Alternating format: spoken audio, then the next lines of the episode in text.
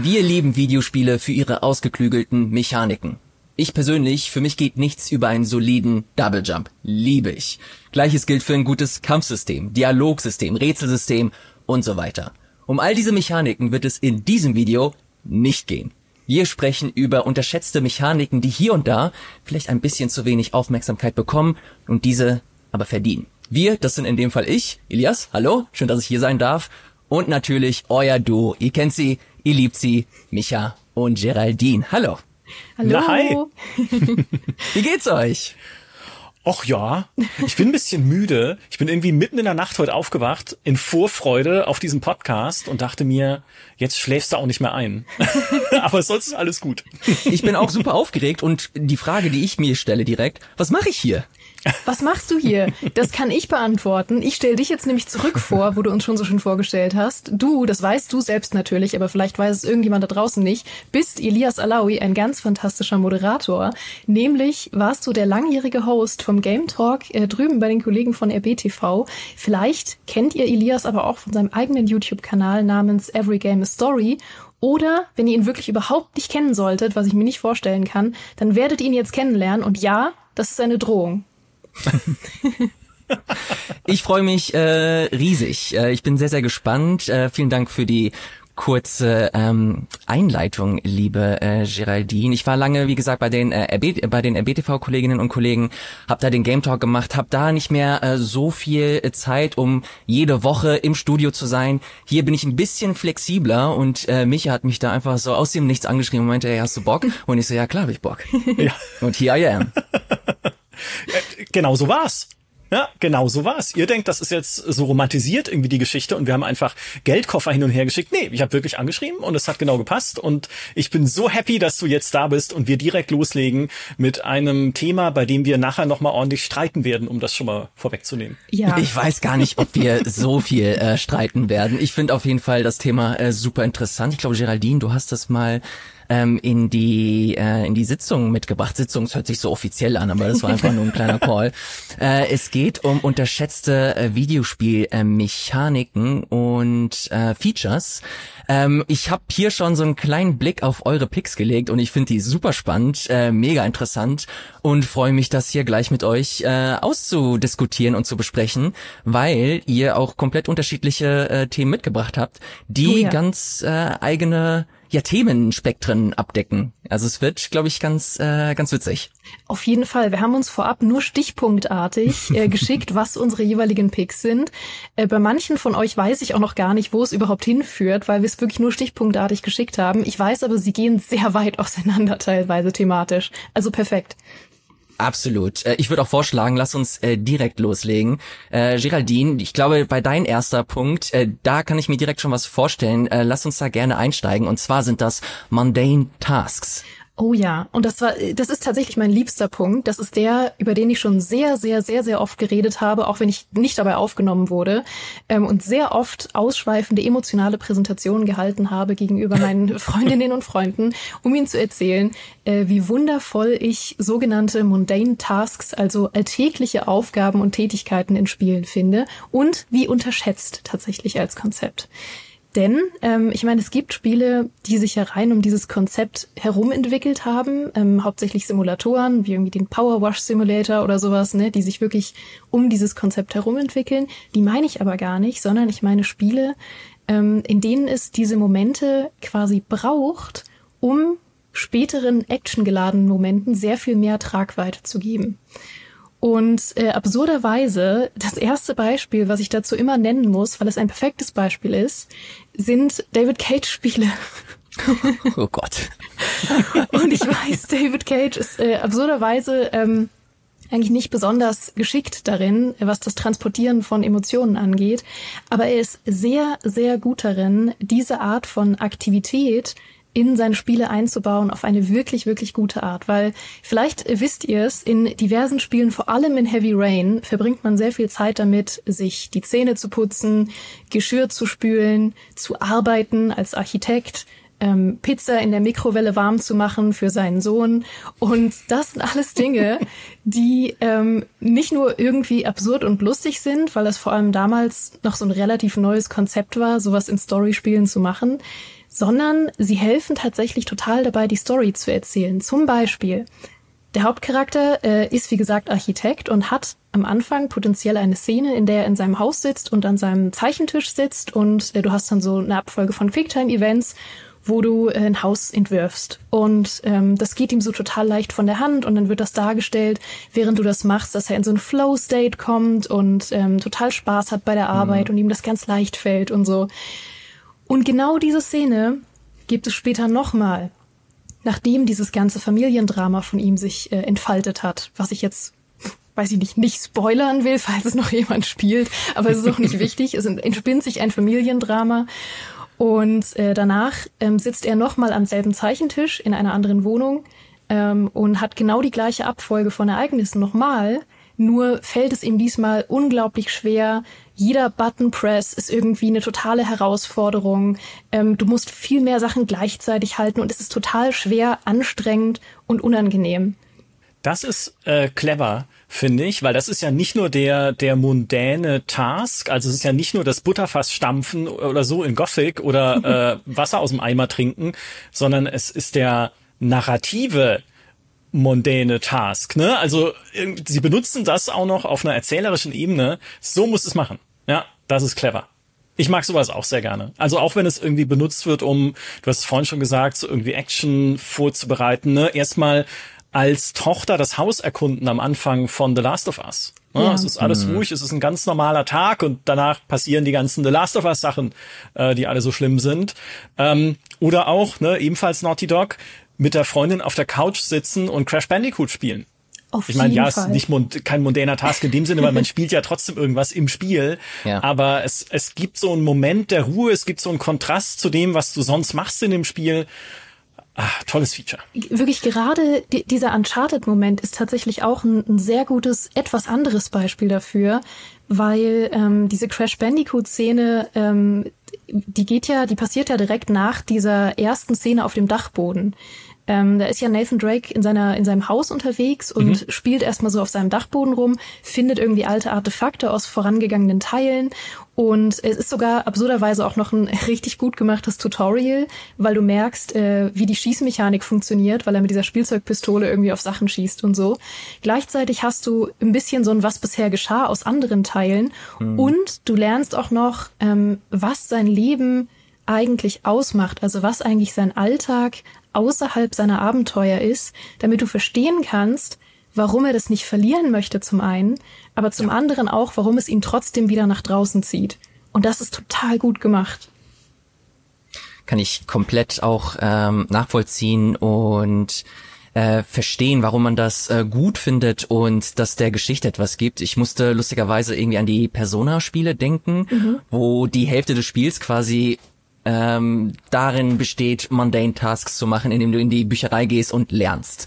Oder äh, du hilfst in der äh, Curry-Küche deines Onkels aus. Ja. Mhm. Und das, äh, das machst du über ein Jahr hinweg und so lernst du nicht nur den Charakter per se kennen und entwickelst so seine einzelnen Fähig äh, Fertigkeiten weiter, sondern du weißt auch, wie sein Alltag aussieht. So boring und langweilig der auch aussieht ähm, aber trotzdem gibt das dir ein Gefühl dieses Ortes, dieses Charakters, auch wenn du dich mit deinen Leuten wieder in deinem in deinem Zimmer äh, zusammen zusammentust, triffst und dich dort besprichst. Du kennst diesen Ort, du weißt, was sich da erwartet und was für Geschichten da so passieren ähm, mag ich mag ich tatsächlich total gerne. David Cage ist für mich das absolute Anti-Beispiel, nicht weil das nicht passt, sondern einfach weil ich diese ich, ich kann diese Spiele einfach nicht ausstehen. Ich finde sie absolut grauenhaft.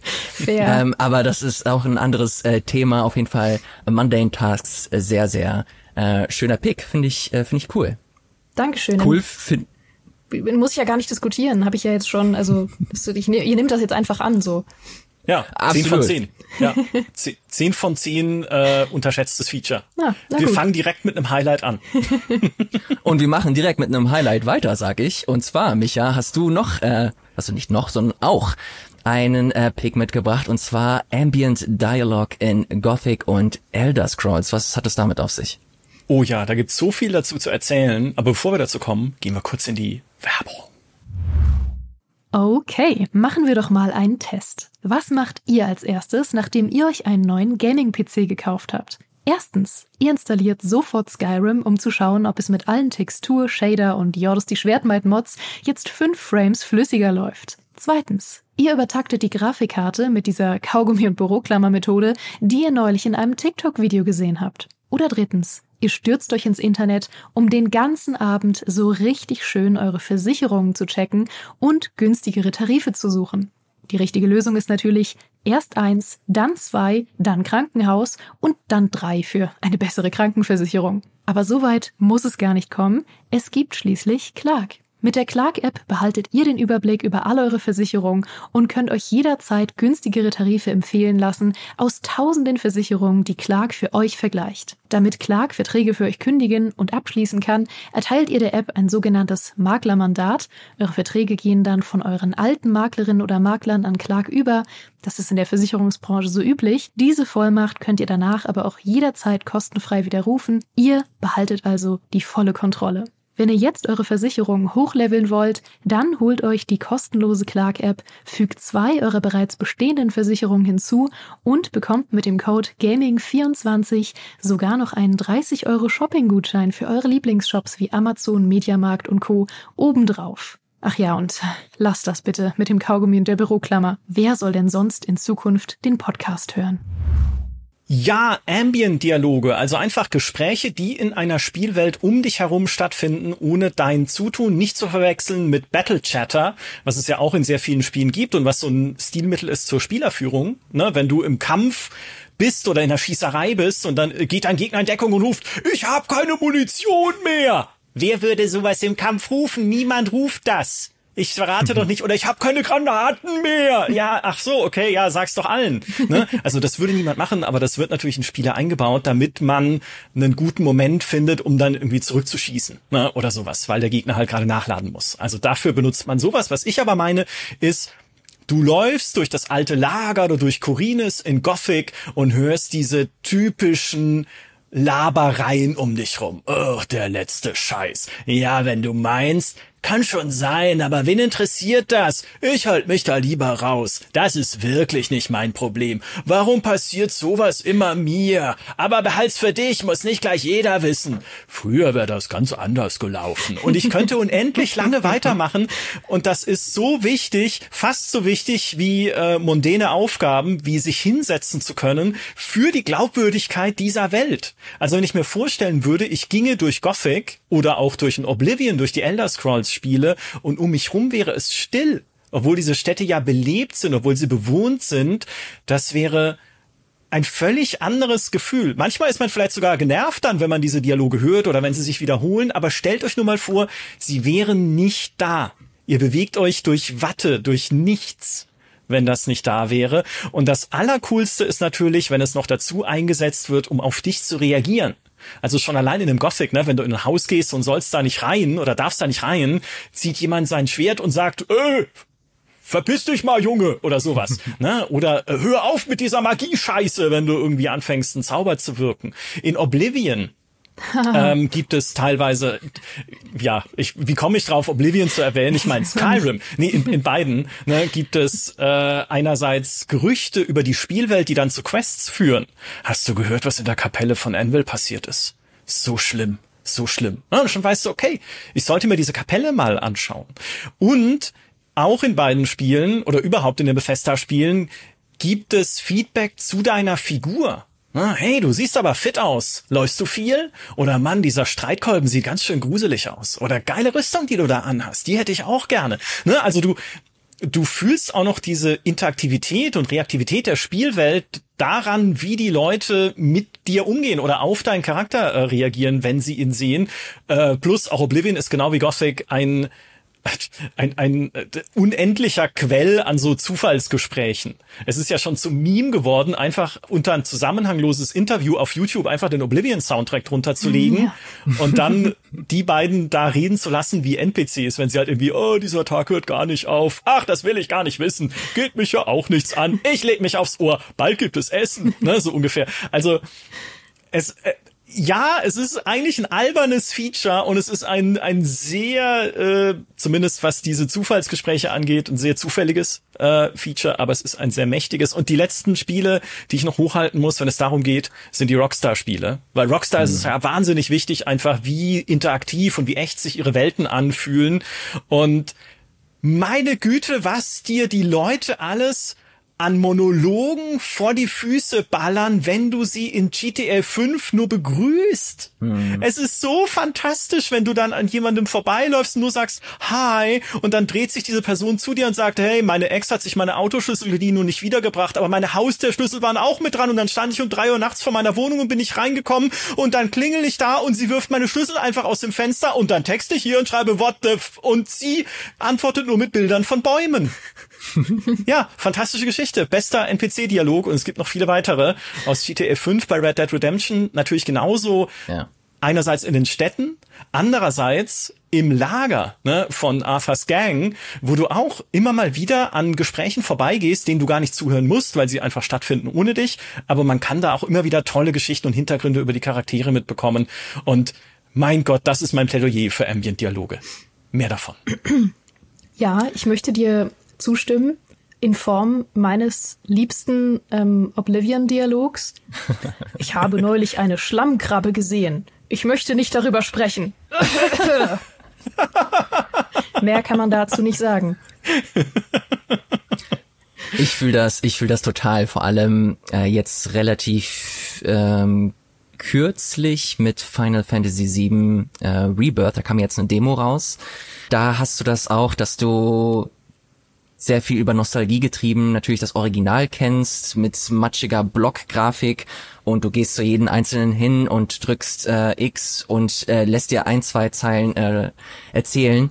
Und hier hast du das halt auch wirklich, du läufst da lang durch, durch Nibelheim oder auch im Remake das erste Mal durch die Slums und so weiter und dann merkst du das erste Mal, was für ein Vibe da eigentlich herrscht. Und da wären wir wieder bei diesem Sense of Place, wie man auf, auf Neudeutsch ah, so schön sagt. Mhm und man diesen diesen Vibe halt auch mitbekommt. Ähm, das war für mich, da habe ich, das hört sich ist mundane in Anführungsstrichen, aber war für mich echt ein Gänsehautmoment, durch diese Slums in äh, Final Fantasy VII Remake zu gehen und mal wirklich zu verstehen, wie sich die Entwickler das damals auch gedacht haben, wie das ausgesehen haben muss und wie man das sich so rein äh, interpretieren und vorstellen musste, als man das damals gespielt hat und jetzt hier wirklich die ähm, äh, die äh, die nicht nicht Vorstellung, sondern die Vision, die Vision der Devs mhm. ähm, hautnah miterleben kann. Äh, kann ich fühle ich auch total und natürlich ein guter Pick. Was soll ich sagen? Was soll ich sagen?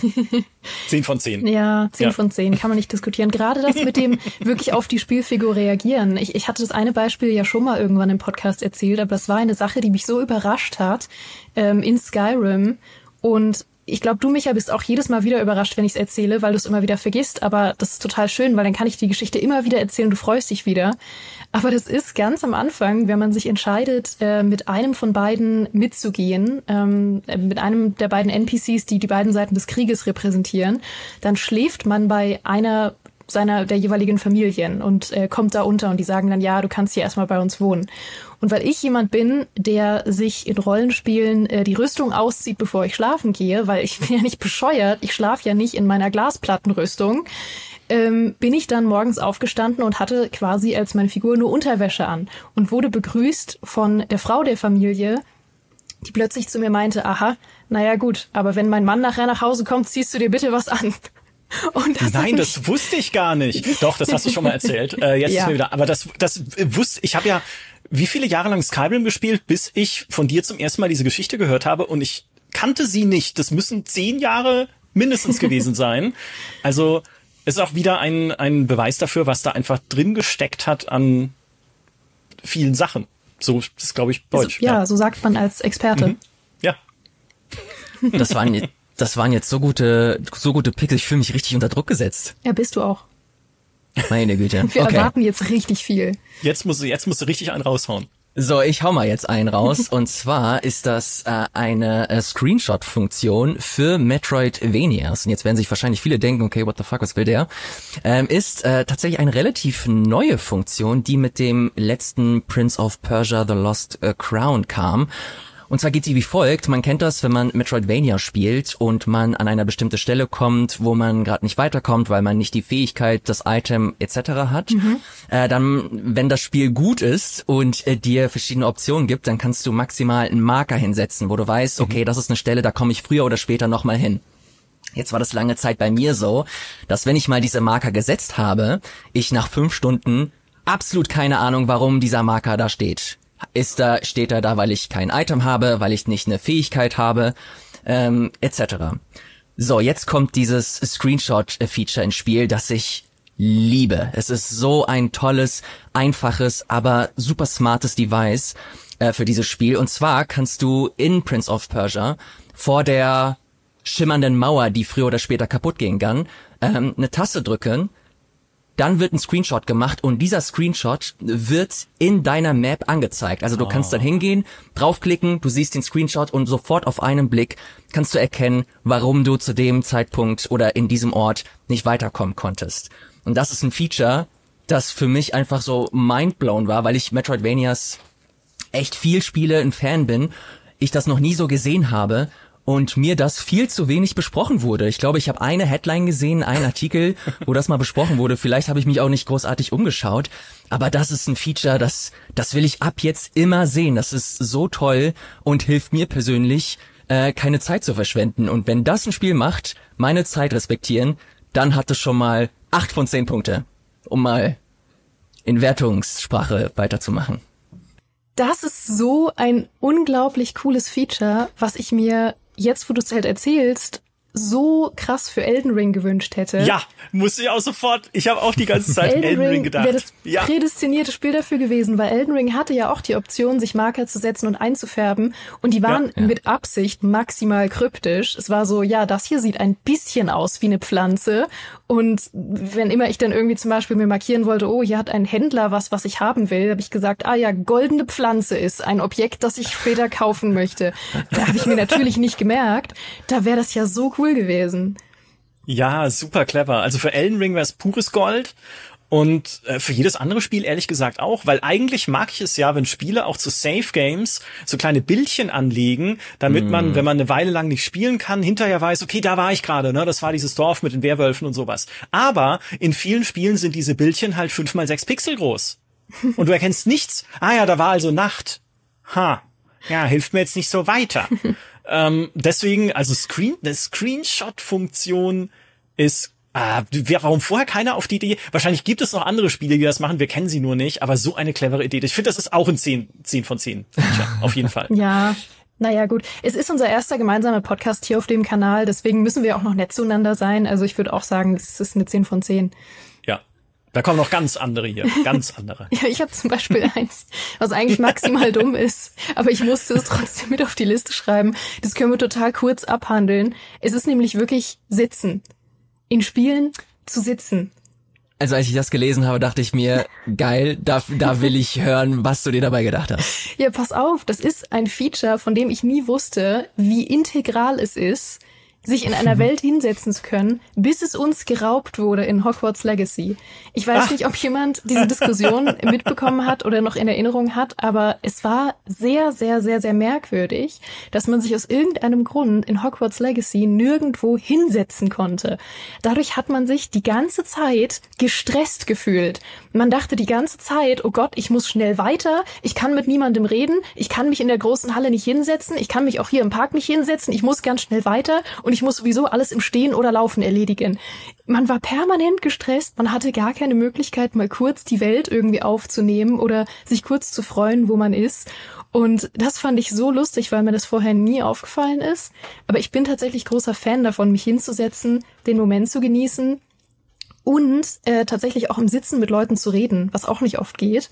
Aber ich liebe es, wenn ich die Möglichkeit habe, ein NPC, der sitzt, mich neben ihn zu setzen und dann im Sitzen mit ihm zu sprechen, statt mich vor ihn zu stellen, ihn anzuwählen, er steht umständlich auf und dann reden wir im Stehen. Ich mag es so gern, im Sitzen mit jemandem zu reden in einem Spiel.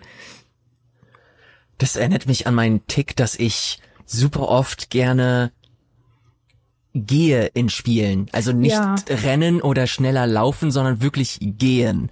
Um einfach nur so diese, so die eigene Inszenierung da äh, durchzu, durchzuspielen und das ja. Gefühl zu haben, okay, man, man, man, man ist da gerade hinter der Kamera und versucht diesen, ich sag's jetzt zum vierten oder fünften Mal, Vibe irgendwie mitzunehmen. Aber das war bei, bei Last of Us zum Beispiel ganz oft so, dass ich so ganz langsam laufe um halt die Immersion nicht kaputt zu machen, dass ich da ständig am rumjoggen bin, um zum nächsten, um zum nächsten Geschichtspunkt zu kommen, äh, erinnert mich sofort äh, daran. 100 Prozent. Auch in äh, Schlössern zum Beispiel laufe ich grundsätzlich langsam, weil es wäre maximal unhöflich, durch ein Schloss zu rennen. Das ist so. Also ich äh, ich, ich bin anders tatsächlich. Ich schätze es auch, wenn es solche Features gibt, insbesondere Sitzen. Aber es ist einfach nur gut zu wissen, dass ich es kann. Weil ich nutze es nicht. Also vielleicht mal, wenn es irgendwo ein wirklich schönes Panorama gibt und ich mir denke, das genießt du jetzt einfach mal eine Zeit lang, dann setze ich mich mal hin. Ansonsten bin ich oft sehr gehetzt, wie im echten Leben. Ja, ich will da, ich will da nur durch. Ich habe ja ein Ziel oder so. Aber äh, was ist so an, deswegen habe ich es vorhin bei Gothic ja auch gesagt, ne? Was es trägt halt bei, einfach zur Glaubwürdigkeit deiner Umgebung auch mit der Umwelt interagieren zu können. Und ob das jetzt ein Stuhl ist, ob das ein Brunnen ist, ein Eimer Wasser, ein, äh, irgendwie ein Drehspieß überm Feuer, den du ein bisschen rotieren lassen kannst und sowas, äh, das ist alles wertvoll. Aber man denkt nicht dran, weil man dann, wie ich, einfach durchrennt und man macht's gar nicht. Mhm. Aber trotzdem. Es, es zu können ist die Hauptsache. ich, Sechs von zehn. Ja, gut. Ich, ich habe jetzt One for the Team getaked, wie man so schön sagt. Es, es kann ja nicht alles zehn von zehn sein. Aber vielleicht kann ich es noch hochtreiben auf eine sieben, weil ich kann noch ergänzen, dass es tatsächlich ein Spiel gibt oder eine Spielereihe, die das wirklich als Mechanik hat, nämlich Life is Strange. Life is Strange hat es ah, ja. als äh, Mechanik zu sitzen, weil wenn du äh, dich, ich, ich glaube in jedem Teil, ähm, entscheidest, dich irgendwo in einem Kapitel hinzusetzen, dann äh, reminisziert der Hauptcharakter äh, kurz über das, was passiert ist in dem Kapitel und ähm, stellt sich Fragen oder wirft vielleicht Fragen auf, die dir eventuell sogar im Spiel weiterhelfen oder ähm, über die du dann auch nochmal nachdenkst. Und es wird sogar als Entscheidung ähm, mitgenommen. Also wenn du am Ende diesen Entscheidungskatalog siehst, was du alles für Entscheidungen getroffen hast, steht da zum Beispiel ähm, in Life is Strange True Colors, was ich gerade nochmal äh, gespielt habe, steht da, ja, Alex hat sich hingesetzt und äh, nachgedacht über die letzte Nacht. Und das kann dann tatsächlich sogar den weiteren Spielfluss äh, beeinflussen. Hm. Was sagt uns das? Geraldine und ich, wir sind eher entschleunigt. Micha ist eher der High-Performer. Er braucht Effizienz. Richtig. Und was steht für Effizienz? Gut gemachte Map-Features. Korrekt. Aber nicht mal, also gut gemacht. Ich muss ein bisschen weiter ausholen. Mhm. Ähm, ich liebe Karten. Ich habe schon mal einen Podcast gemacht nur über Karten, wo das herkommt, wie ich damals eine Karte angebetet habe, die mein Großonkel mir geschenkt hat, obwohl die nicht mal alt war oder sowas. Aber ich liebe es einfach, auf Karten zu schauen. Auch immer, wenn ich mhm. irgendwie in so äh, Antiquariaten bin oder sowas, was quasi ständig passiert, äh, schaue ich mir einfach, wenn da Karten an der Wand hängen, egal wovon sie sind, ja, schaue ich mir die an.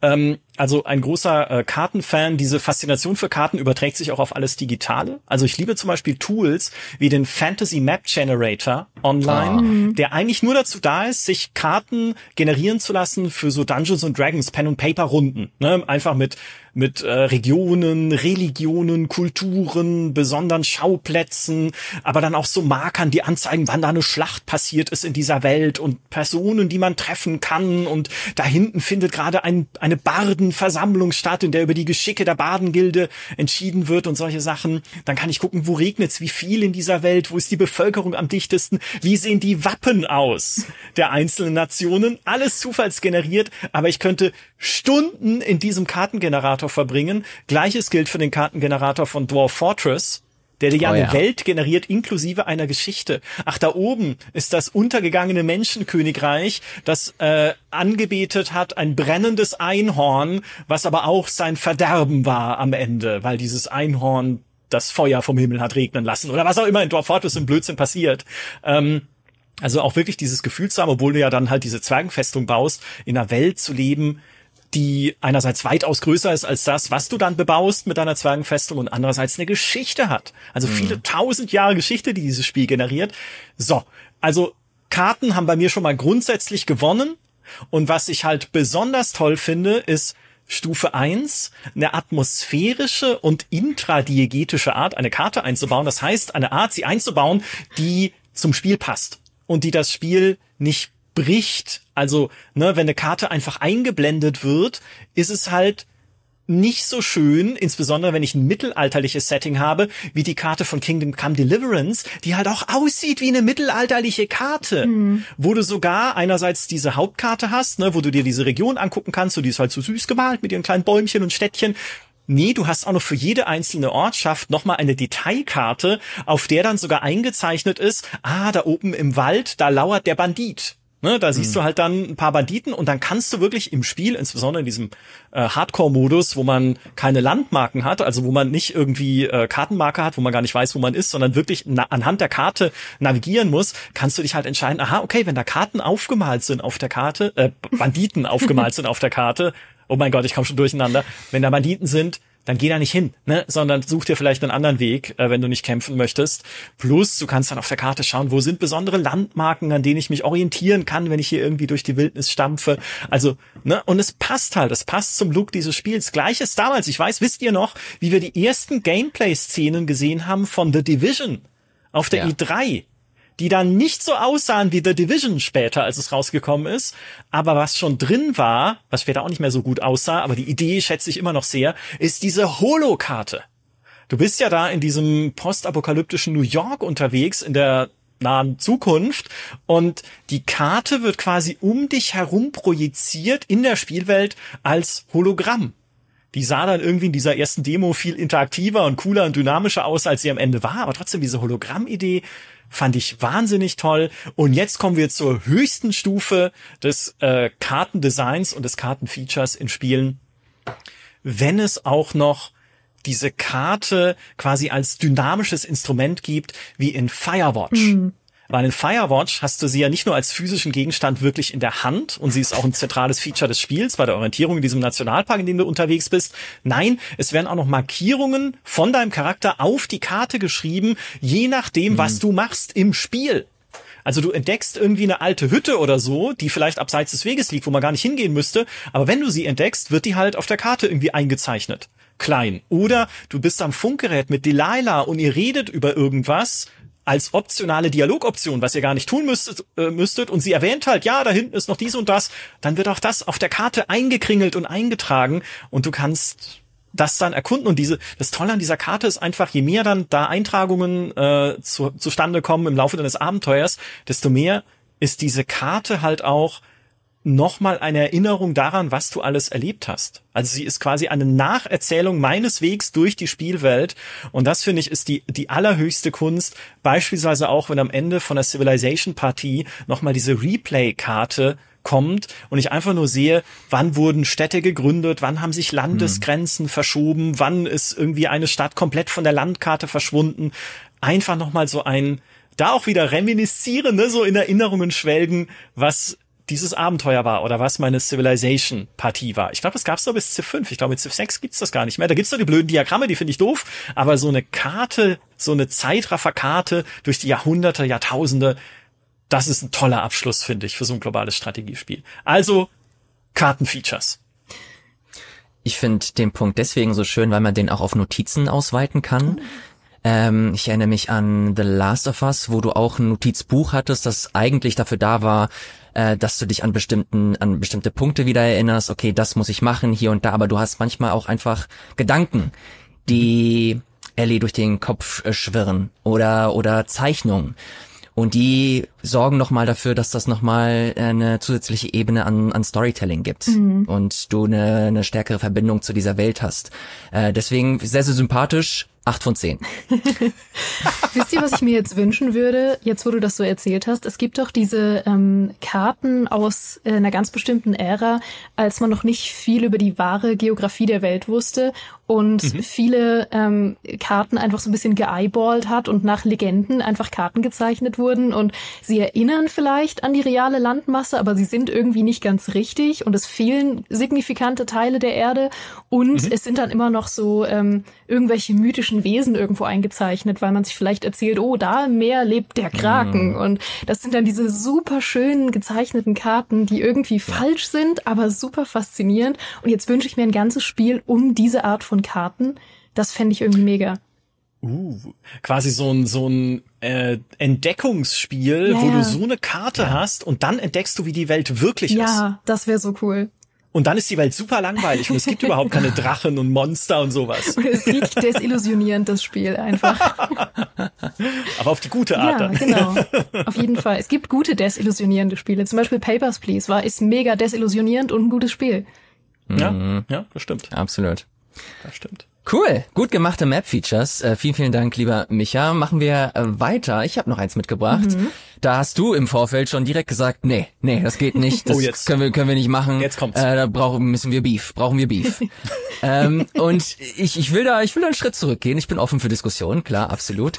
Aber ich glaube auch, dass ich einen Punkt hier anbringen möchte, äh, der gar nicht so kontrovers ist. Äh, um das mal beim Namen zu nennen, ich habe dynamische Schwierigkeitsgrade mitgebracht. Und wenn man an dynamische Schwierigkeitsgrade denkt, dann kommen sofort Spiele wie Skyrim oder ist es bei Oblivion auch so, ähm, dass du je nachdem, je, je stärker du wirst, desto stärker wird auch deine Umgebung.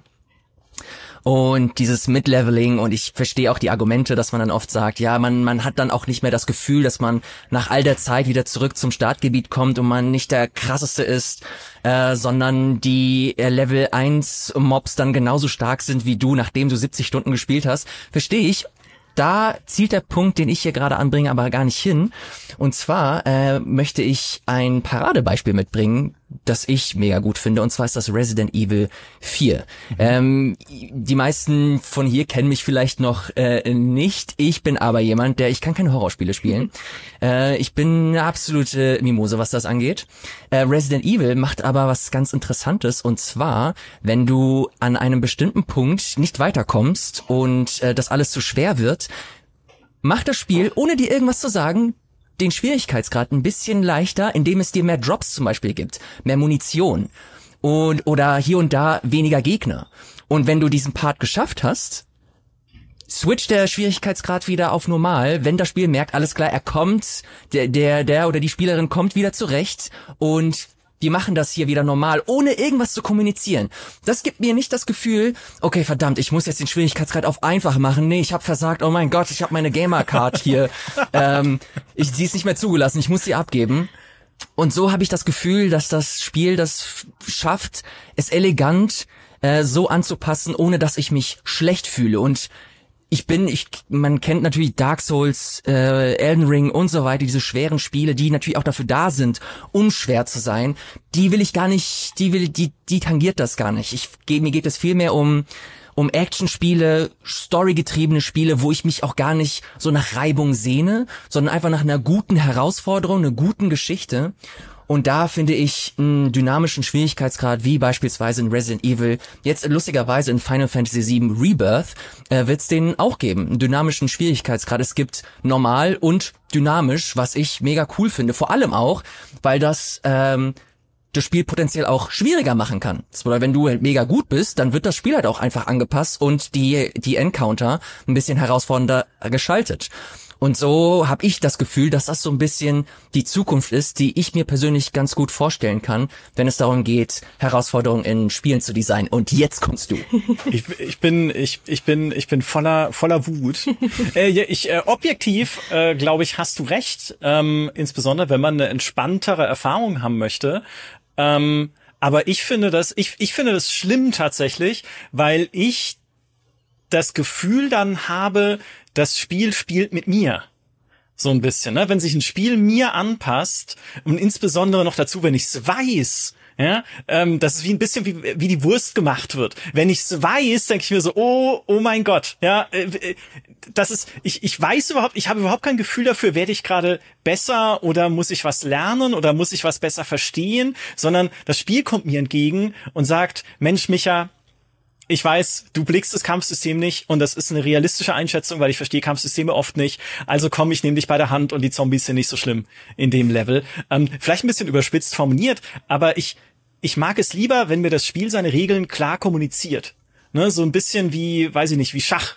Ne, da ist es ja auch, da weiß ich, also da würde ich auch nicht wollen, zum Beispiel, wenn ich irgendwie ein Strategiespiel spiele äh, gegen meinen Bruder oder so, dass er sagt, du komm, ich merk, du blickst es gerade nicht, ich lass dich gewinnen. weil könnte er ja auch machen, aber dann wäre ich so, ich will aber anständig gewinnen. Ich will eine, ich will der Meister werden in äh, Schach oder Stratego oder sowas. ähm, ich will nicht, dass du mich hier gewinnen lässt, aber objektiv nochmal, ähm, hast du recht, weil es ist natürlich eine sehr elegante Art, einen Spielfluss zu erhalten. Und Spielfluss zu erhalten ist was ganz Wertvolles. Damit man halt nicht ähm, ständig gegen so Wände läuft und gegen irgendwie auch teilweise ohne selber zu wissen, was mhm. man verkehrt gemacht hat, ne, irgendwie dasteht und sagt, hä, aber es geht irgendwie nicht weiter und dass das Spiel dann auf eine clevere Art sich anpasst, ist, eig ist eigentlich gut, insbesondere wenn es wählbar ist noch dazu als Schwierigkeitsgrad. Ja. Aber ich persönlich bin da immer so, hör auf, mich, mich gewinnen zu lassen, du Mistspiel. Oder umgekehrt, hör auf, mir extra eins auf die Fresse zu geben, wenn ich gut bin. Das machen ja auch Spiele wie Rimworld oder sowas. Wenn ich da eine richtig tolle Basis gebaut habe, wenn ich richtig toll meine Leute da hab überleben lassen in dieser Kolonieaufbausimulation, dann denkt sich das Spiel irgendwann, dem werfe ich ein paar Kampfroboter auf den Kopf, weil der ist eindeutig zu gut. Und dann denke ich mir, du Mistspiel, das hast du jetzt nur gemacht, weil ich gut spiele, nicht etwa, weil es irgendwie ein Random-Event ist, das völlig zufällig ist, sondern du hast gemerkt, ich bin einfach zu erfolgreich und dann willst du mir eins reinwürgen. Ah, das ist immer so, das ist so durchschaubar irgendwie. Man musste aber auch wirklich unterscheiden zwischen, äh, wie du es nennst, so dynamischen Schwierigkeitsgraden und plumpem Level-Scaling, weil du ja auch Oblivion als Beispiel genannt hast. Oblivion ist leider, und das sage ich als Person, die Oblivion als ihr absolutes Lieblingsspiel bezeichnet. Oblivion ist fast nie ein gutes Beispiel für irgendwas. Oblivion ist sehr oft ein Negativbeispiel für irgendwas. Aber aber ähm, Nee, kein Aber. Ich muss in dem Fall doch als Negativbeispiel benutzen, weil das Level-Scaling in Oblivion leider wirklich, äh, wirklich zeigt, wie man es nicht machen sollte, weil da einfach das Problem ist, dass die Gegner ohne Sinn und Verstand mitleveln und es überhaupt keinen Sinn ergibt und äh, dann auch noch visuell so schlecht dargestellt wird, weil dann mhm. irgendwann Banditen anfangen, Glasrüstung zu tragen und dann wird's nur noch albern. Und dann versteht man halt nicht, woher das kommt. Aber das, was du beschreibst, ist ja ein zum Teil auch optionales und wirklich dynamischeres System, das sich irgendwie smart an den Spieler anpasst. Also woran ich da denke, was mir eingefallen ist, ist ähm, der eine Schwierigkeitsgrad aus Hades, den man wählen kann. Ja. Ähm, der ist auch sehr cool gemacht, weil es gibt in Hades drei Schwierigkeitsgrade. Es gibt den normalen, es gibt diesen äh, Hell Mode, heißt der, glaube ich, was halt mhm. ne, der extra schwere ist, den man probieren kann, wenn man schon mal durch ist. Und es gibt den God Mode, der so funktioniert, dass du bei jedem Tod, den du gegebenenfalls hast, äh, resistenter gegen Schaden wirst. Aber nur wenn du stirbst. Das heißt, mhm. es ist eigentlich auch nochmal so eine extra Herausforderung zu sagen, naja, wenn du nicht stirbst, dann bleibst du ja auf dem normalen Schwierigkeitsgrad.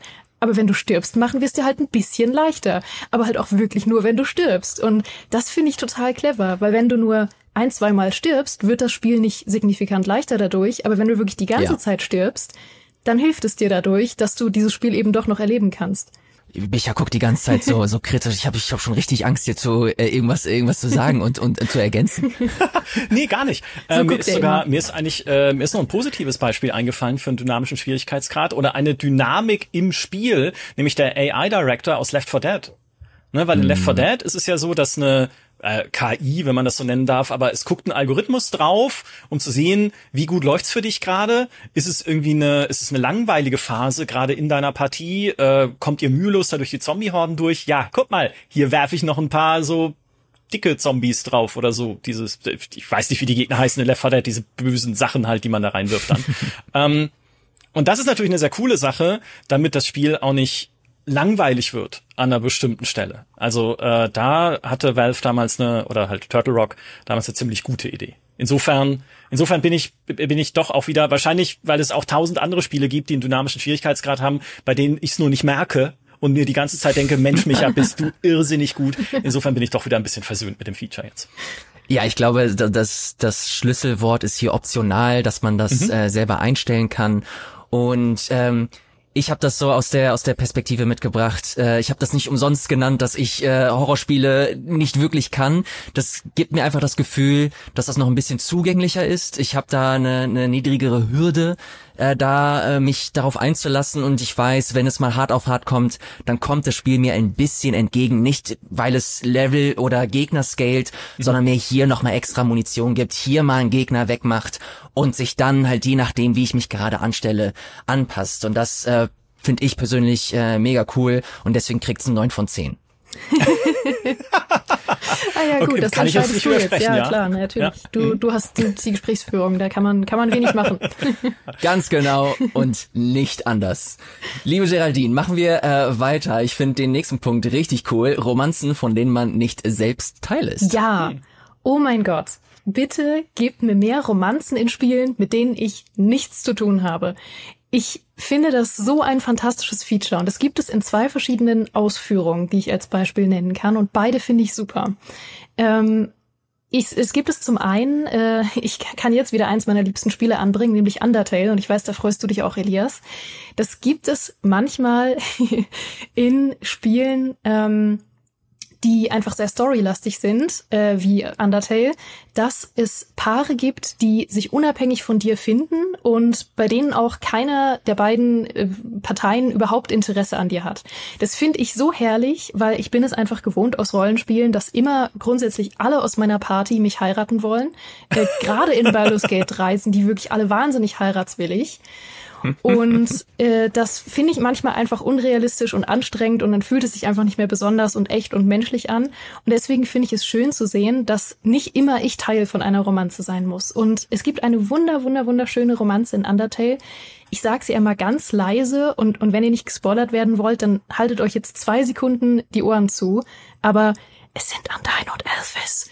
Die finde ich so toll die sind das beste Paar, was ich, also eins der besten Paare, die ich jemals in einem Spiel erlebt habe.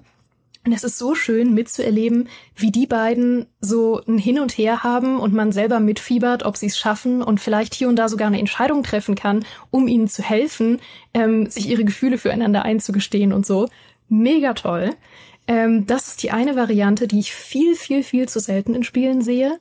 Äh, und die andere ist tatsächlich, äh, romantische Rivalen zu haben das fehlt mir auch so oft in gut geschriebenen Romanzen. Hm. Ähm, das eine Beispiel, es ist wirklich das einzige Beispiel, was ich dazu wirklich finden konnte, was das mechanisch gut umgesetzt hat, äh, sind die alten Harvest Moon Spiele.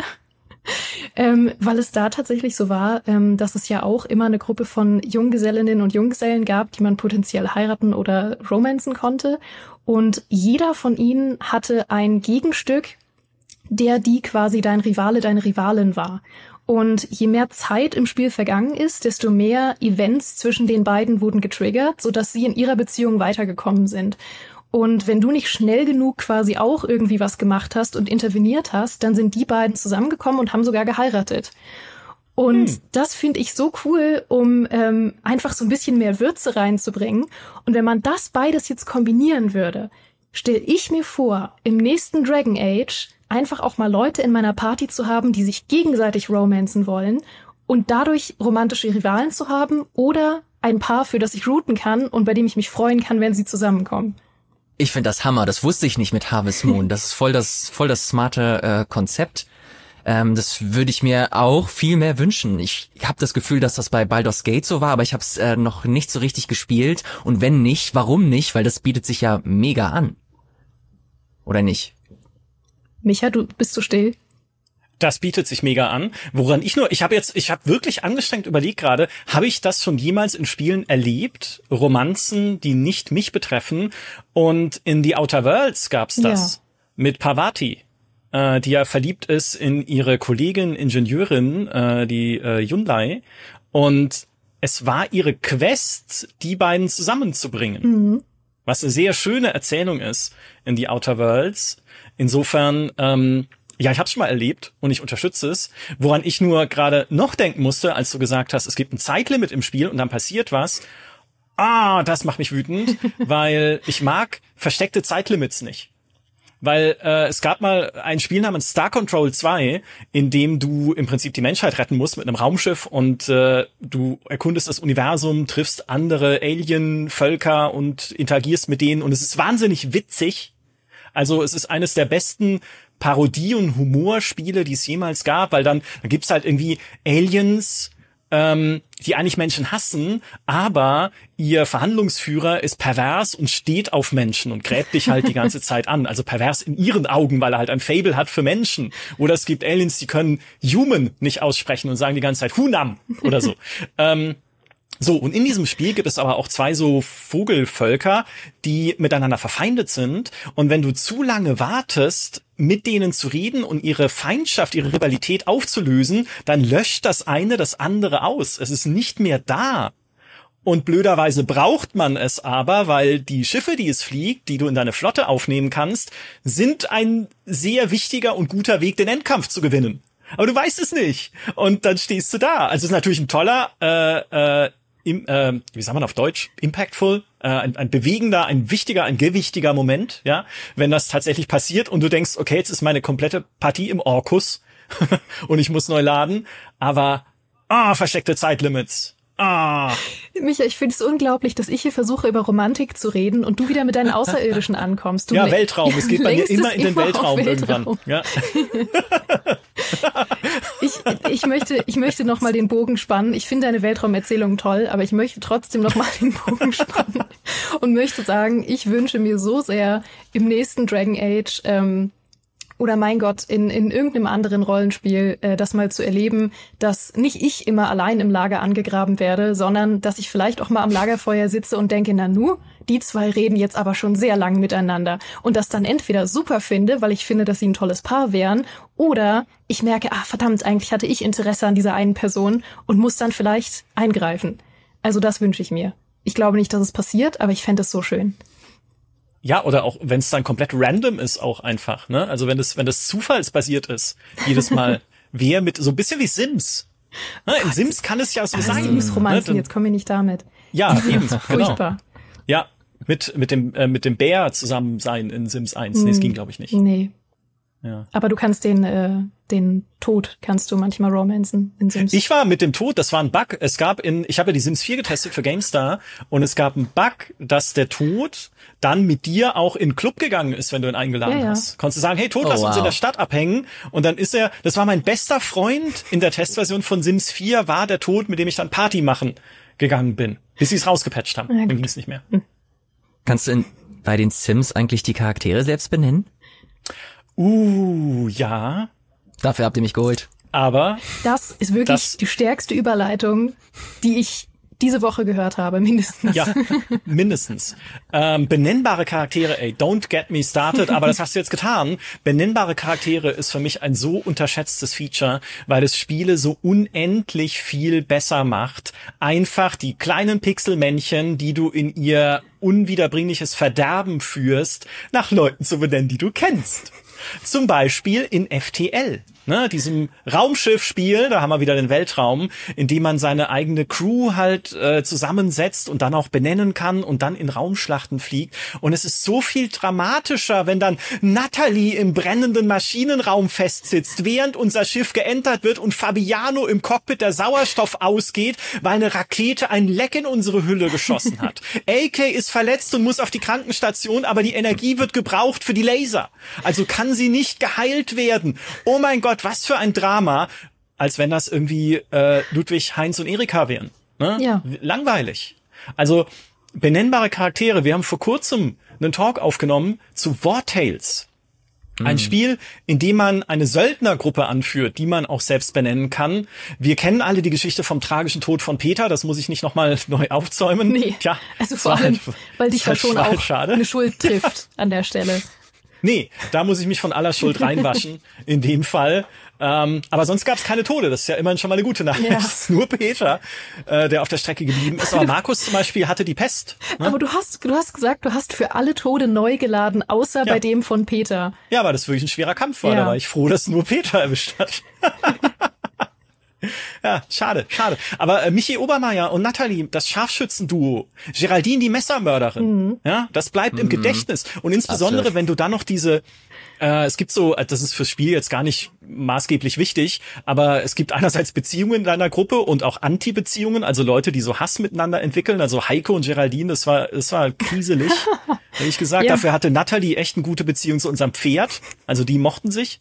Ähm, und es gibt immer wieder so Bildschirme, wo Leute äh, dich um deinen Rat fragen und äh, Geraldine war zum Beispiel sehr traurig, weil sie in einem Kampf einfach nicht zeigen konnte, was sie kann. Oh. Ja. Und dann musste ich sagen, ja, dann machst halt besser. äh, oder ich konnte sagen, beim nächsten Mal dann. Ja. Oder sowas. Naja. Aber ich habe gesagt, streng dich halt mehr an. Ja, habe ich mir gedacht. Ich, Ja, ich, mach, also, wo sind wir denn ich hier? kenn dich ja. So. Und das letzte Spiel, was ich gerne anführen, also es gibt natürlich ganz viele Spiele, in denen man Charaktere benennen kann, aber das letzte Spiel, was ich anführen muss, weil ich es vorhin noch schon erwähnt habe, ist Rimworld. Rimworld ist ein Geschichtengenerator par excellence. Und diese Geschichten werden nochmal 140 Prozent besser, wenn sie Charakteren zustoßen, die du kennst. Heiko wurden von einem Eichhörnchen die Augen ausgekratzt. Markus hat bei einer Operation versehentlich die Niere von Peter entfernt, obwohl es eigentlich nur ums Bein ging. Aber was sollte er machen? Er war ja nur unser Koch. Und ein paar Tage später ist er in seinem Bett verbrannt, weil wir das Feuer nicht rechtzeitig löschen konnten. Ja, Petra atmet gruselig, deshalb mag sie keiner. Und Peter hat Männer gehasst. Er wollte die, seine Zeit nur mit Frauen verbringen, aber ja, dann ist er viel zu früh von uns gegangen und am Ende haben wir einen Kult gegründet, dessen Mitglieder dazu verpflichtet sind, an regelmäßigen Tanzpartys teilzunehmen und Menschenfleisch zu konsumieren. Also, also wie die Gamester-Redaktion kann man Ja. sagen. Es, es ist, es ist so, ich, ich liebe es vor allem, weil das so tolle Conversation-Starter sind an der Kaffeemaschine morgens. Hey, Geraldine, schön dich zu sehen. Gestern ist dir von einem menschenfressenden Einhorn das Bein abgerissen worden. oh Ah, nein. da kommt man gleich ins Gespräch. ja, auch einen guten Morgen, Micha. Ja, das ist ganz normaler Morgen für uns Ja. in der Form. Und ah, also ich, jedes Mal, wenn mir ein Spiel diese Option anbietet, werde ich jedes Mal und für alle Zeiten die Leute benennen nach Kolleginnen und Kollegen aus unseren Redaktionsteams. Und dann werde ich sie nerven mit den Geschichten, die ihnen selbst zugestoßen sind in diesem Spiel. Ich konnte, ich konnte mit diesem Feature eigentlich relativ wenig lange anfangen, bis ich mal angefangen habe zu, zu streamen. Das mache ich nicht so oft, alle paar Monate mal. Aber ich erinnere mich, als ich mal äh, Pokémon gespielt habe, das neue. Und ich habe eigentlich nie die Spitznamenfunktion äh, genutzt, bis ich das mal gestreamt habe und die Leute im Chat hier gemeint haben, nee, ich will, ich will der Feuerstarter sein. so, okay, alles klar, dann haben wir, dann haben wir, habe ich mein ganzes Team äh, den Spitznamen äh, verpasst und das äh, quasi mit dem Chat ausgemacht. Und das war ganz witzig, weil ich das Spiel nicht im Stream durchgespielt habe, sondern ich habe es dann halt privat weitergespielt und ich hatte wirklich Probleme, meine Pokémon auszuwechseln, obwohl ich mittlerweile viel stärkere habe. Aber nein, Ansuil 90 ist da und hat mich beim ersten Mal auch mitbegleitet im Stream und ich will den, ich will das jetzt durchziehen mit ihm. Ich will die, ich will der allerbeste mit ihm werden. Ja, natürlich, das ist ja genau das, was dieses Feature auch erzeugt, diese Bindung. Ne? Je mehr du einen Charakter anpassen kannst, desto mehr Bindung baust du ja zu dem auch auf. Und gerade in FTL sind das ja nicht mal optisch anpassbare Pixelhäufchen, die dein Schiff da bedienen und steuern. Und trotzdem sind sie was Besonderes, weil ich benenne sie. Ja, und selbst wenn Ja. es nicht die Namen von Leuten sind, die ich direkt kenne, sind es halt irgendwie Kirk Spock und Scotty oder sowas. Also, ah, es ist was ganz anderes, wenn dann auch jemand stirbt. Außer Peter, gut, Voll. das war, das kann, da kann man jetzt kann keiner was für. Aber, ne, aber wenn dann, wenn dann irgendwie, weiß ich nicht, wenn Natalie im Maschinenraum was zustößt oder Geraldine auf dem, auf der Strecke bleibt in Rimworld. Ne? Äh, weil ihr das Bein abgerissen wurde von einem menschenfressenden Hast du mich Lama. zurückgelassen oder was? Was soll ich denn machen? Da war ein menschenfressendes Lama. Soll, soll ich, soll ich da rausgehen und, und irgendwie dann noch, dann noch irgendwie Dimmy und Heiko riskieren, wenn sie dich wieder reinholen? Das Lama muss ja bekämpft werden. Ja, Ja, natürlich. irgendwann ist es einfach von selber gegangen, glaube ich, als es Das mit dir merke fertig ich mir war. beim nächsten Jahresgespräch, Micha. Ich hätte das Lama eigentlich behalten können und einen Namen geben. Mhm, du hättest Geraldine nennen können. In Geraldine Erinnerung 2. an mich. Es hat ja schon dein Bein Ja, gefressen. eben. So, das, das, das, das driftet mir hier zu doll ab. Ich muss, ich muss dringend weitermachen. äh, auch wegen der, wegen der Zeit. Ich muss mich ein bisschen äh, sputen, deswegen werde ich es hier jetzt ein etwas kürzer halten, auch wenn das eigentlich mein absoluter Lieblingspunkt ist. Und zwar geht es um äh, dynamische Musik. Ich bin ein dynamischer Typ, habe schon dynamische Schwierigkeitsgrade mitgebracht. Jetzt äh, Musik und das ist so mit Abstand das Ding, das mir mit am meisten Freude bereitet in, in Videospielen. Es gibt äh, verschiedene äh, Titel, die ich nennen kann. Ich glaube, Nier ist ein Spiel, das sehr stark von seiner Musik lebt. Und wenn man den ersten gespielt hat, also sowohl auf der PS3 als auch im Remake, Remaster auf der auf der PS4, da gibt es direkt im ersten Gebiet so diese schöne, äh, sanfte, melancholische Musik. Und wenn du äh, näher Richtung Dorfplatz gehst, äh, siehst du, wie die zwei Dorfvorsteherinnen äh, da sitzen und singen. Und das halt wirklich ineinander übergreift, in den Soundtrack mit rein. Mhm. Und das ist wirklich, also da spielt natürlich noch mit rein, dass das fantastisch gesungen ist, das hört sich wundervoll an. Und das dann gepaart mit der Musik, dann entfernst du dich wieder und sie werden leiser und du gehst wieder zurück und dann in, greift das ineinander über. Meine Güte, also damit, das kann ich mir den ganzen Tag anhören. Dann habe ich hier noch stehen äh, Zelda Breath of the Wild und Tears of the Kingdom. Da gibt es ein Musik-Easter Egg. Äh, gibt es, äh, wissen wahrscheinlich mittlerweile alle, aber das bereitet mir immer wieder Freude, wenn man nachts mit dem Pferd reitet und man normalerweise die, die klassische Pferdereitmusik ähm, antizipiert, erwartet, aber dann so langsam, aber sicher das Main-Theme aus dem ersten Zelda ah. kommt und einklingt mit dem Piano-Klang. Ach, meine Güte. Das sind dann immer so Momente, wenn du, wenn ich die das erste Mal erlebe, ähm, das bereitet mir einfach, einfach Freude. Und jetzt kommt der Punkt oder das Spiel, das das nochmal auf die Spitze treibt. Ich weiß nicht, ob ihr Cocoon gespielt habt. Äh, das ist ein Indie-Rätselspiel vom Chefdesigner von Inside und Limbo.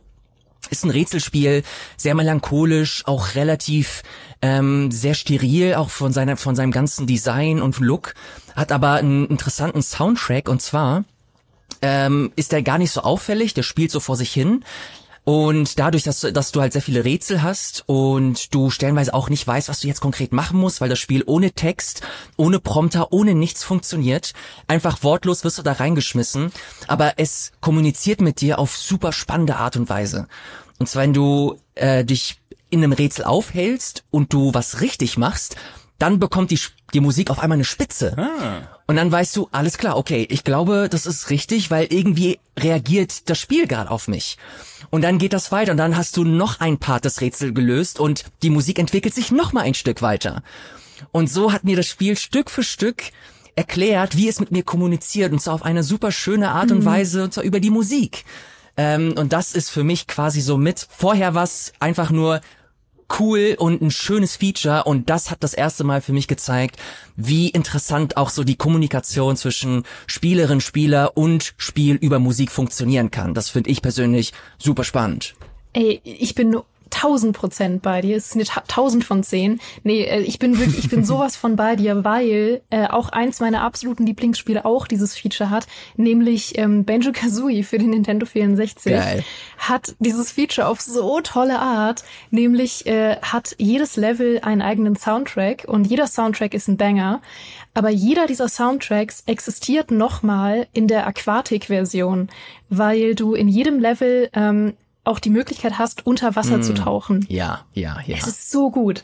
Du hast, du läufst da lang und springst da lang und hast einen tollen Soundtrack und dann springst du ins Wasser und dynamisch wechselt dieser Soundtrack mm in seine mhm. Aquatik-Version, die du nur unter Wasser hörst und die mit anderen Instrumenten gespielt wird und so ganz entspannt und so ein bisschen weiter weg klingt und aber auch ganz anders. Ja. Und wenn ihr einfach nur mal richtig geile Untermalung, musikalische Untermalung für irgendwas im Leben haben wollt, egal für was, Arbeit, Date, Kochen, was auch immer, die Banjo Kazooie Aquatic Playlist anmachen. Ihr könnt nichts falsch machen. das nehme ich mal mit als Tipp. Das klingt interessant. Aber ja, ich bin jetzt auch wieder mit dynamischen Features versöhnt in diesem Podcast, weil das ist definitiv geil. Was mir da immer einfällt, altes Spiel, aber immer noch einen besonderen Platz in meinem Herzen einnehmend ist TIE Fighter. Star hm. Wars Spiel von 1993, I wanna say, nee, 94 äh, von früher, auf jeden Fall. Von da war ich zwei Jahre alt, ja. Anmerkung der Redaktion. und hatte schon dynamische Musik äh, damals. Und das war ein Erweckungsmoment in meiner Kindheit, weil wir uns, äh, mein Bruder und ich, kurz vor TIE Fighter eine MIDI-Soundkarte gekauft haben. Also eine Soundkarte, die nice. nicht mehr klang, als würde jemand irgendwie äh, in eine Mülltonne kotzen, wenn du ein Spiel startest. Und das in Verbindung mit diesem Soundtrack, wenn du in eine Mission gestartet bist und es war noch nichts los, ne, manchmal ist man dann ein bisschen Patrouille geflogen fürs Imperium, um äh, irgendwie da halt, was weiß ich, irgendwas zu beschützen. Und dann macht die Musik auch nur so und dann gibt es Fanfaren, also quasi Soundmarker für Ereignisse, wie zum Beispiel neutrales Schiff eingetroffen, Rebellenschiff eingetroffen, imperiales Schiff eingetroffen. Es gibt unterschiedliche Fanfaren für klein oder groß, sodass du allein am Sound erkennst, was jetzt gerade passiert und dann hörst du diesen Rebellensound und weißt sofort Gefahr. Und dann fängt die Musik an, langsam und je näher diese Gegner kommen, in die Kampfmusik überzugehen, dann ist ja halt am Anfang immer noch düdel, düdel, düdel, düdel, düdel, düdel, düdel, düdel, düdel, düdel, düdel, ne? Und dann geht's los mit dem, äh, es klingt in echt besser, aber ich gebe gerade wieder, wie es klang vor ich der wollte sagen, das ne? machst du, das machst du sehr, sehr gut. Ja. Man kann mich buchen, ja, wenn ihr noch Musik für eure Uh, Spiele für braucht. Geburtstage? Ja, auch für Geburtstage. Ja. ah, das war so toll. Also ja, dynamische Musik ist ein so wertvolles und tolles Instrument. Ähm, ich glaube heute auch eins, was relativ regelmäßig eingesetzt wird, aber wenn es so elegant noch ist wie ein Cocoon, das ist ja dann Mhm. noch mal äh, eins mit Sternchen. Ja, super. Ja, also 1000 von 10. Auf jeden Fall. 1000 Sehr von gut. 10. Auch hier nochmal das Plädoyer, äh, spielt bitte Cocoon. Ich habe das Gefühl, dass da wird auch wieder viel zu wenig drüber gesprochen. Genauso viel oder genauso wenig wie über sichtbare Inventars, Geraldine. Ach Gott. Ja, pass auf. Das ist jetzt mein, mein letzter Punkt, den ich noch bringe. Mein letztes Plädoyer. Ähm, und ich finde es so unnötig sexy, zu sehen, was ich dabei habe in einem Spiel. Ich, ich weiß nicht warum, oder doch, vielleicht erkläre ich gleich warum, aber ich finde es wirklich absurd gut, einfach zu sehen, was ich dabei habe in einem Spiel. Und äh, das gibt es halt super selten, gerade in Rollenspielen hat man so selten Taschen dabei, wahrscheinlich aus Animationsgründen und so weiter. Aber ich hätte so gern häufiger Taschen dabei, die auch sinnig zeigen, was ich dabei habe, weil man hat immer so viel Kram dabei in Rollenspielen und hat nie eine Tasche dabei. Es macht mich fertig.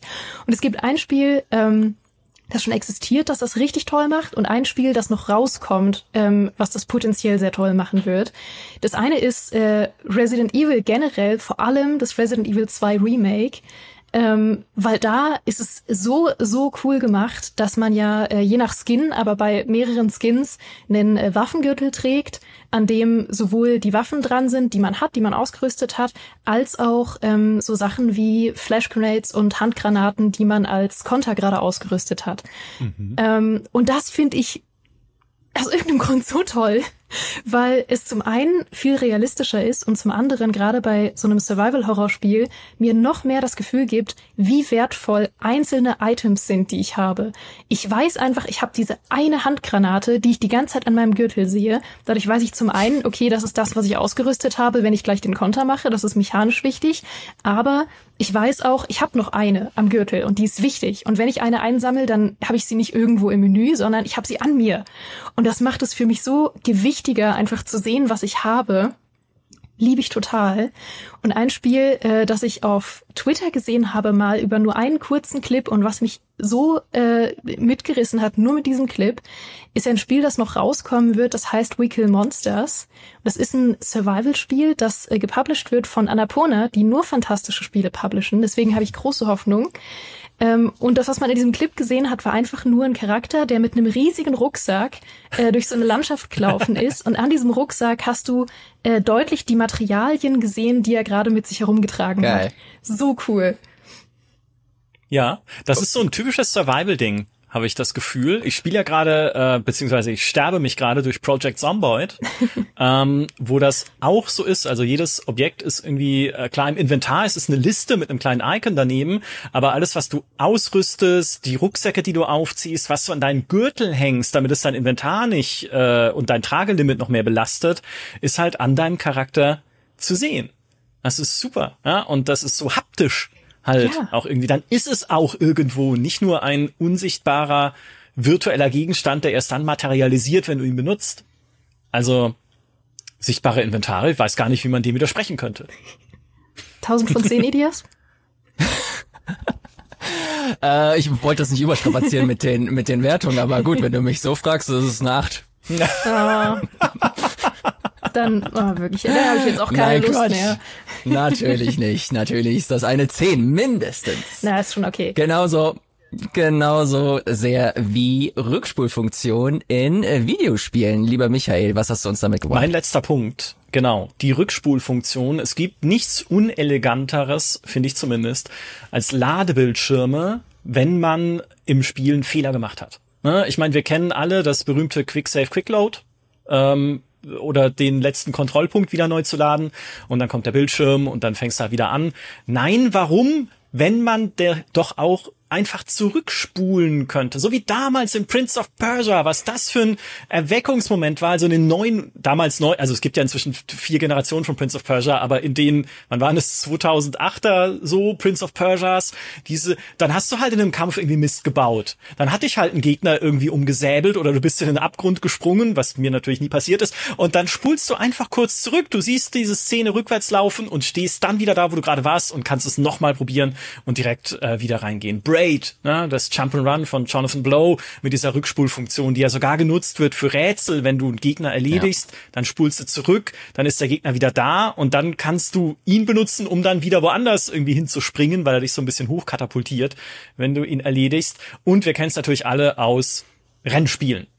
Und da passt ja. es für mich am allerbesten in Forza Horizon, weil Forza Horizon ist der Bob Ross der Rennspiele.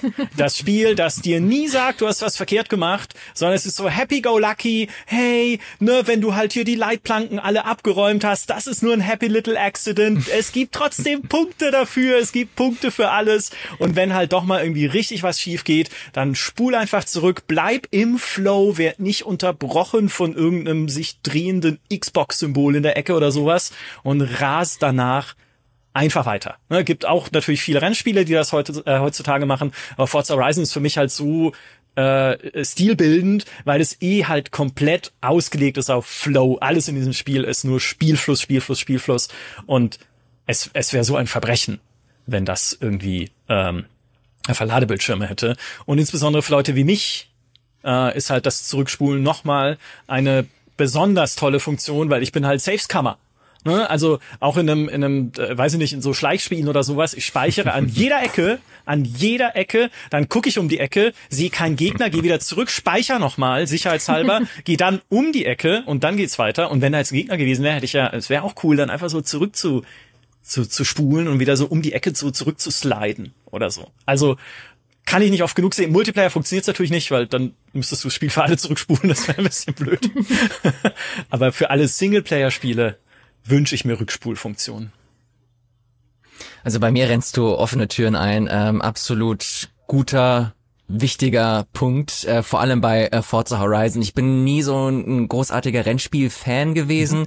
bin dem aber gar nicht so abgeneigt und deswegen hat mir dieser Casual-Ansatz von Forza Horizon ganz gut gefallen und als ich dann erfahren habe, dass es da eine Rückspulfunktion gibt und ich das nicht 100% ernst nehmen muss, sondern einfach nur eine gute Zeit haben kann, ähm, seitdem habe ich auch wieder Lust, mir Rennspiele anzuschauen. Vorausgesetzt, sie haben eine Rückspulfunktion, aber wenn sie die haben, dann äh, gucke ich mir die mindestens an. Also deswegen äh, auch hier wieder Thema Zugänglichkeit und so weiter. Ja. Bin da äh, Riesenfan von, äh, mag ich total gerne. Neun von zehn, sagen die, wie es ist. Ja, ist fair. Ist fair. Ich ja. finde es nur verdächtig, dass du das gerne magst, aber dynamische Schwierigkeitsgrade sind dir zu einfach. Ich sage nicht zu einfach. Ich sage, das Spiel führt mich an der Nase rum bei einem dynamischen Schwierigkeitsgrad. Guter ich schon, Punkt, wir, wir müssen hier noch, wir müssen mal einen, einen, kompletten Talk einfach über dynamische Schwierigkeitsgrade machen. Nee, ich sehe schon, ich ah. muss mal einen kompletten Talk über dynamische Schwierigkeitsgrade ja. machen. Da seid ihr nicht eingeladen. Okay. So. Na gut, während Micha schmollt, mache ich hier den nächsten und letzten Punkt für heute. Und zwar habe ich auch ein bisschen gecheatet, muss ich ehrlich zugeben. Äh, ich habe Environmental Storytelling mitgebracht, also mhm. Elemente auf dem ähm, auf der Map oder im Level, äh, die zur Story beitragen, aber nicht effektiv erzählt werden von einem äh, Charakter. Cheaten deswegen, weil das, glaube ich, mittlerweile auch ein Element ist, das ziemlich häufig genutzt wird. Mhm. Aber ähm, das äh, gibt mir die Brücke, um über Outer Wilds zu sprechen. Und deswegen cheate ich sehr, sehr gerne.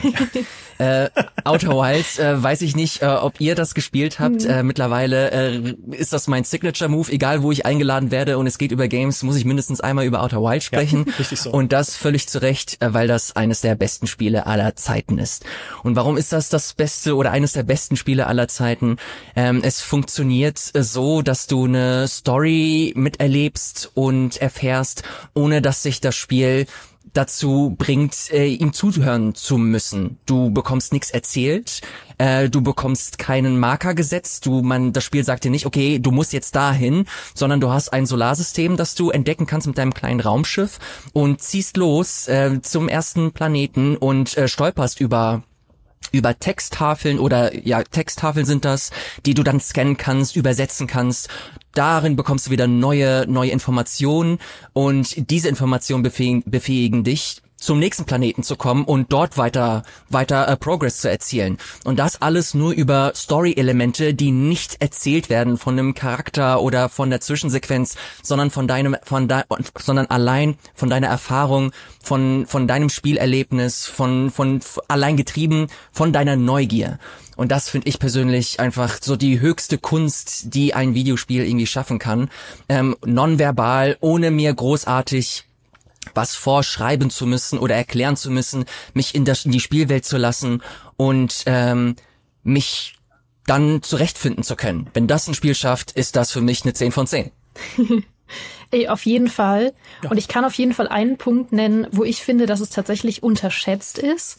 Nämlich immer dann, wenn es äh, wirklich auch nicht mal einen mechanischen ähm, mechanischen Sinn dahinter gibt und es zusätzlich auch nicht erzählt wird. Also zum Beispiel in äh, klassischen Bethesda-Spielen, wenn du irgendwo am einen Ende der Map irgendwas erfährst über jemanden, zum Beispiel, ah, meine Schwester hat da mal gearbeitet, irgendwo in dem, einer anderen Stadt.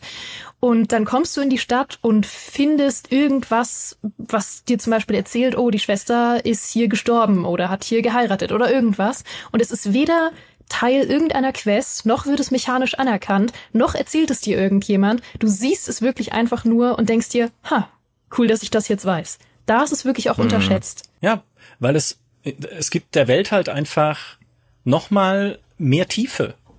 Ne? Dass du, du, du bekommst das Gefühl halt Dinge entdecken zu können und auch dafür belohnt zu werden, wenn du sie suchst. Manchmal suchst an Orten, wo man halt normalerweise nicht nachschauen würde, aber dann gibt's da halt auch was. Ne? Auch der klassische Piranha Bytes Effekt. Naja, ich guck mal, was da hinten ist, äh, da hinter der Klippe. Ah, lustig, ein Skelett mit ein paar Klorollen. Naja, ich habe einen simplen Humor, ich finde das gut. Also das ist und natürlich Fallout, ne? Also wenn wir über Environmental äh, Storytelling sprechen, dürfen wir niemals Fallout vergessen und ja. all die bizarren Kombinationen von Skeletten und Teddybären die es geben kann, die man findet in mhm. dieser Welt. Mhm. absolut, äh, absolut. Bei äh, in, ich glaube, das, was mich so besonders fasziniert daran ist, dass der Impact einfach so so groß ist. Dadurch, dass mhm. das so intrinsisch kommt. Du wolltest jetzt zu diesem Punkt kommen ja. und äh, oder diesen Ort irgendwie entdecken und bekommst gleichzeitig die Geschichte dieses Ortes mit, obwohl das einfach nur noch eine Ruine ist mittlerweile. In Outer Wilds gibt es da eine, eine bestimmte Szene, wo du in eine alte Ruine kommst und das ist offensichtlich, du bist in einem Gebiet gekommen, wo sich Kinder aufgehalten haben. Mhm. Und da steht nicht groß Kindergarten drüber, sondern du entdeckst halt alle andere Anzeichen, wie Kinder da wohl miteinander interagiert haben. Mhm. Und das war ein Moment, der für mich doch schon äh, mich nachhaltig in diesem Spiel geprägt hat, weil mir das dann nochmal ganz klar veranschaulicht hat, okay, hier wird eine Atmosphäre, eine Geschichte erzählt, ähm, anders als du es vielleicht woanders kennst. Mittlerweile haben wir mit Dark Souls, ähm, Elden Ring und so weiter, mit den Item Descriptions und so weiter, mhm. hast du auch nochmal ein ganz anderes Level und ein ganz anderes Verständnis für Environmental Storytelling. Ähm, Portal war da auch ganz groß, ähm, Dead Space auch mit Cut, Cut Their Limbs äh, war das, glaube ich, mhm. ähm, wo, glaube ich, die Geschichte auch war, dass in der QA, die das einfach nicht gecheckt haben, dass du die Gliedmaßen abtrennen kannst und die das auf die Wände klatschen mussten. Und dann hat, hat man's, hat man's gecheckt und dann hat's funktioniert. Ja, Mhm. Und wie mhm. toll es auch einfach ist, ähm, dieses Gefühl, du hast es gerade schon gesagt, es selber gecheckt zu haben, ne, so Selbstwirksamkeit einfach zu erleben. Du ja. sagst, ne, ich habe ich hab diese Geschichte jetzt verstanden. Ich habe jetzt kapiert, wie das funktioniert in Dead Space. Es ist halt nicht, dass es dir plakativ ins Gesicht rein erzählt wird von irgendjemandem, sondern ne, dann läufst du durch Fallout 4 und siehst irgendwie zwei erwachsene Skelette da liegen neben einem Grab, auf dem Spielzeug liegt und die Geschichte ist in deinem Kopf Ne, du, da gibt's keinen Zettel, auf dem steht, was da passiert ist. Aber du kannst dir halt in deinem Kopf zusammenreimen und dann auch weiter vielleicht spinnen, irgendwie dir vorzustellen, was da passiert sein mag. Ich liebe es. Also ich liebe es einfach, wenn Spiele auf die Art so mein, mein Entdeckerdrang und auch meine Fantasie anregen. Das ist das Beste. Mhm. Also auf das ist auf jeden Fall eine 9 von 10, mindestens.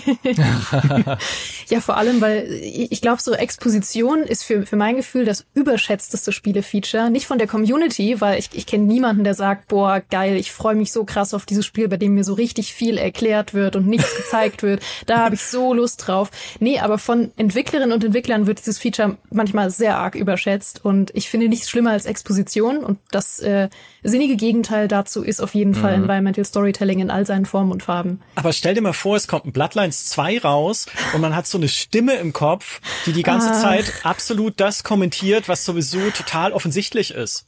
Micha. Also nicht, dass die das machen würden, wer wäre so doof, ne? aber nur mal als, ja. als hypothetisches Konstrukt jetzt. Ich habe gerade versucht, es zu vergessen. Ich wollte doch nur Wochenende machen nachher.